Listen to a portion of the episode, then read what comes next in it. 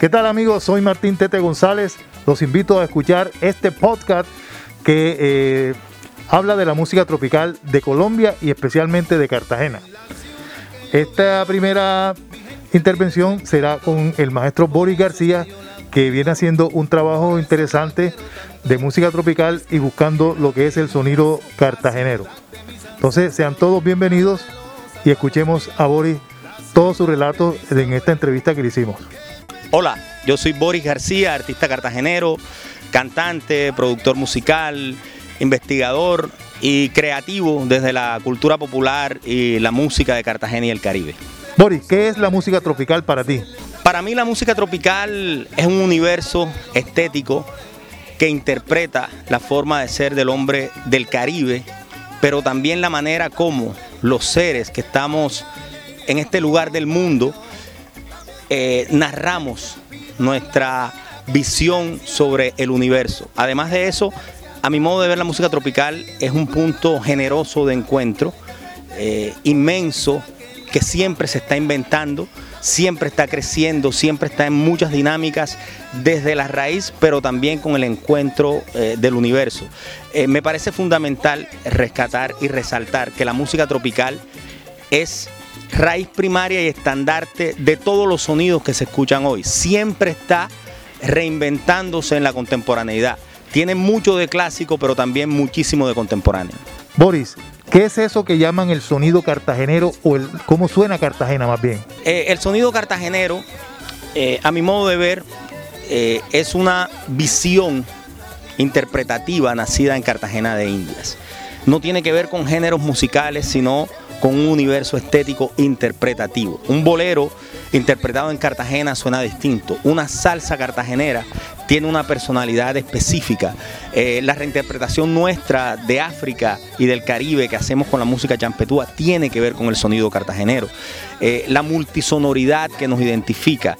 Hay un acento específico que solamente se da en Cartagena, las voces nacidas en Cartagena, la forma de hacer arreglos musicales eh, cartageneros son especiales. Y eso es algo muy importante porque en este lugar del mundo tenemos esa particularidad y solamente se presenta en muy pocos lugares del mundo donde existe una sonoridad específica. Cartagena tiene un sonido específico, una sonoridad que nos identifica, una manera de ser, una manera de interpretar desde lo musical, pero también desde lo creativo. Y eso me parece que es muy significativo porque puede ser punto de partida para mucha de la música y muchas de las creaciones que vengan de aquí en adelante.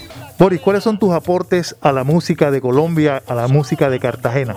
Bueno, hablar de aportes míos me suena eh, un poco complejo. Creo que debe ser otra la gente que hable de ese aporte, pero sí he trabajado en pro de, la música que tiene que ver con las raíces primarias nuestras. En Colombia, bueno, cuando hicimos Vallenet era un tributo a Bobé, los vallenatos, a Escalona, a la música tropical y también vallenata echan guitarras. Después Heroicos, el sonido cartagenero, eh, nace como una exaltación eh, de los músicos nuestros, de la música nuestra, del sonido cartagenero. Y mis creaciones siempre tienen que ver con una forma de ser que nos identifica, con una forma de ser que el mundo además debe conocer. Siento que la música que hacemos desde Cartagena y los artistas cartageneros tenemos talla mundial y que debemos llevar nuestra música al mundo. Si algún aporte he hecho o puedo hacer en la música es procurar... Eh, mirar con alta estima lo que somos y lo que hacemos. Boris, háblanos del proyecto Sabrosura eh, que recoge esos sonidos de Cartagena. Háblanos de ese proyecto, me parece interesante como un aporte a la ciudad. Bueno, desde Heroicos y, nuestro proyecto, desde mi visión musical y también artística y creativa, desde Sabrosura, esa obra que hacemos, eh, que es una puesta en escena con más de 80 artistas cartageneros y donde narramos nuestra cultura popular, nuestra manera de ver el mundo, creo que aportamos mucho a la localía al encuentro nuestro cartagenero con el mundo, pero también a la música tropical y al Caribe colombiano y a Colombia entera. Yo pienso que desde aquí hemos hecho unas creaciones maravillosas, seguimos creando música, seguimos siendo artistas eh, activos, vigentes, independientes de nuestras edades o independientes eh, de si está de moda o no lo que estamos haciendo, siempre estamos procurando que nuestra música, nuestros músicos puedan ser escuchados en la localía, pero también en diversas partes del mundo. Creo que ahí está nuestro aporte, ahí está nuestro trabajo, ahí está nuestra lucha y además, por supuesto, nuestro placer de seguir haciendo música y arte para Colombia y para el mundo. Hablemos de la música urbana, de la música tropical. ¿Hay alguna diferencia? ¿Hay una distancia? ¿Hay diferencias? ¿Tú cómo ves eso? Bueno, yo, yo voy a decir algo que, para muchos pueda sonar eh, eh, fuera de clave, pero, pero a mí me parece fundamental entender que la música urbana que hoy conocemos, los beats urbanos, tienen mucha de raíz en la música isleña, tienen mucho de raíz también en, en mucho de lo foráneo que nos llegó, y a mí me parece que es un subgénero de ese gran universo tropical es una visión contemporánea de las medidas y las miradas tropicales. Como lo dije antes, la música tropical no es un elemento de museo o una, o un, una, pieza que permanece estática, no. Ha tenido una cantidad de tensiones, de crecimientos, de, de nuevas miradas y me parece que lo urbano eh, se encuentra con lo tropical en sus raíces y, sigue siendo además la música tropical el alimento de las nuevas generaciones, desde el pop, desde lo urbano, desde las nuevas visiones de la, del, folclore o de lo tradicional con nuevas músicas mezcladas con el mundo. Lo tropical siempre está ahí, lo tropical siempre está eh, siendo el nutrimento esencial de las nuevas músicas.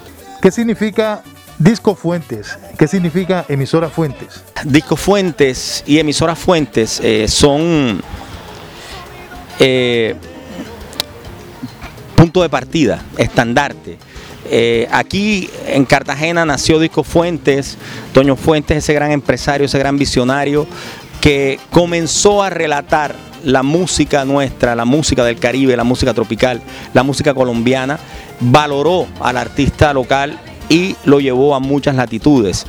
Emisoras Fuentes, por supuesto, esa, ese ente de difusión de lo que somos, las grandes orquestas que ahí eh, estaban, las orquestas de plantas que formaron tantos músicos, eh, la manera como nos fue entregando eh, una dimensión importante sobre cómo desde el Caribe colombiano, cómo desde Cartagena podíamos acercarnos al mundo entero. Lo lograron y lo siguen logrando. Eh, Fuentes sigue siendo disquera. Me parece importante poder retomar lo que emisora Fuente eh, fue como estandarte y que pueda seguir promocionando artistas. Eh, a veces nos quedamos en las nostalgias, pero pero es importante que los tiempos se unan, es importante que, importante que los tiempos se encuentren y yo creo que Fuentes dio ese punto de partida y retomar mucha de esa influencia, mucha de esa de ese eh, deseo de Toño Fuentes y de toda la industria que generaron puede ser importante para encontrar nuevos pasos hacia el futuro. Boris, hablemos de Víctor, el nene de Real. ¿Quién fue para ti ese ser humano? El nene de Real es un... Víctor es un capítulo importante de la música cartagenera fundamental para lo que yo he llamado el sonido cartagenero. No solo como instrumentista, que fue un gran pianista, no solamente como arreglista, que fue un gran arreglista, sino como forjador de unos vínculos, de unos lazos que jamás se dejan de estrechar. Él formó a muchos músicos de aquí, él generó desde, desde su sentimiento desde su forma de comportarse y desde su musicalidad, toda una tendencia importante para nosotros. El nene, eh, además de un gran ser humano y un gran músico, perteneció a grandes orquestas del, del Caribe colombiano y fue generador de ese acento especial que yo llamo el sonido cartagenero. El nene tenía una manera propia de interpretar el piano, una manera propia de realizar arreglos, sus influencias, sabía volverlas un, hecho personal y eso nos ayudó a encontrarnos nosotros en el mundo. Yo creo que, que Víctor es pieza fundamental para lo que hemos sido como músicos y creo que su obra debe seguir siendo estudiada por las nuevas generaciones para entender cómo nosotros desde aquí podemos hacer música hacia el mundo, hacia el universo entero. Eh, el nene, además de su importancia musical, fue una pieza fundamental del sentimiento y del alma cartagenera y de Cartagena para el mundo. Boris, te estoy haciendo unas preguntas muy complejas porque Bueno, te pregunté inicialmente por Víctor de Real, que falleció hace algunos meses y ahora en esta semana falleció esa gran amiga nuestra que es Lucy Peñalosa. ¿Quién fue Lucy Peñalosa? Sus aportes. Lucy Peñalosa, una voz extraordinaria del Caribe colombiano, una artista de talla mundial que por supuesto tuvo una época de esplendor muy conocida en Colombia y en el mundo. Me duele eh, la partida de Lucy porque se fue en un momento de su vida donde quizás sintió que habían olvidado su legado. Eso es un dolor que cargamos todos y, creo que, ese ejemplo debe ser tomado en cuenta por, todos nosotros para que muchos artistas de gran talla, como lo fue Lucy Peñalosa, puedan ser valorados, queridos en vida y por supuesto que su legado siga perpetuándose. Eh, Lucy se entregó a la espiritualidad, a la religiosidad y allí construyó algo muy bello y sigue siendo, a mi modo de ver, uno de los grandes estandartes desde, la, desde el canto además desde la dignidad artística que no se vence ante ninguna circunstancia. Mori, ¿qué le podemos decir a las nuevas generaciones sobre la música tropical? ¿Qué aporte le darías tú? ¿Qué recomendación? ¿Qué consejo? Bueno, eh, mi, abrazo cariñoso para las nuevas generaciones y, decirles que eh, la música no tiene fecha de vencimiento y los artistas tampoco. Los artistas no tenemos edad, tenemos momentos de creación.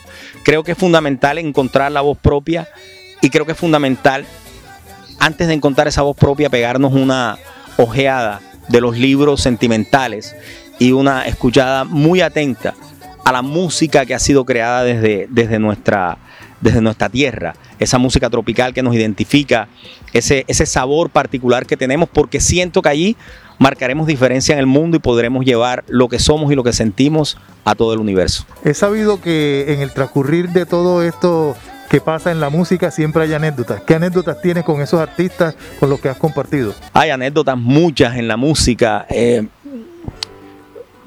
muchas con Hugo Alandete, que, creo que ha sido también un gran estandarte de la música nuestra, de la sabrosura, del canto, de la nota eh, sabrosa. Alguna vez, alguna vez eh, estábamos en un concierto con nuestro proyecto heroico, el sonido cartagenero, y resulta que nos aplazaron la presentación para el día siguiente porque había llovido y, tocó eh, hacerlo al día siguiente. Y eh, una chica se le acercó a Hugo a darle eh, una botella de agua. Y Hugo estaba medio disgustado. Entonces la chica se le acerca, le va a dar el agua. Me dice, ¿le puedo dar agua maestro? Y le dice, claro, dale agua. Y cuando se le acerca la chica le dice, Hugo, señor Hugo, mire su, su tarro de agua. Dice, hombre, yo no quiero agua, yo quiero mi billete. bueno, otra anécdota muy importante fue con Michi Sarmiento. Eh, teníamos nuestra presentación de la obra Sabrosura, el estreno en el Centro de Convenciones de Cartagena. 100 personas estábamos ahí trabajando entre cantantes, bailarines, eh, músicos. Y eh, terminamos el ensayo general en la noche anterior a la presentación y al día siguiente teníamos prueba de sonido a las 2. Cuando vamos saliendo, todos estábamos informados del horario de prueba de sonido pero Michi ya iba por allá adelante caminando. Yo me fui corriendo a avisarle y le dije, Michi, prueba de sonido a las 2 de la tarde. Y me dice, yo no vengo porque yo nací probado. Abrazo grande para ustedes. Se les quiere mucho. Bueno, la invitación es para todas las personas que están atentas a este programa, que no se pierdan el próximo capítulo de Tropicaleando. Quédense ahí, no se muevan.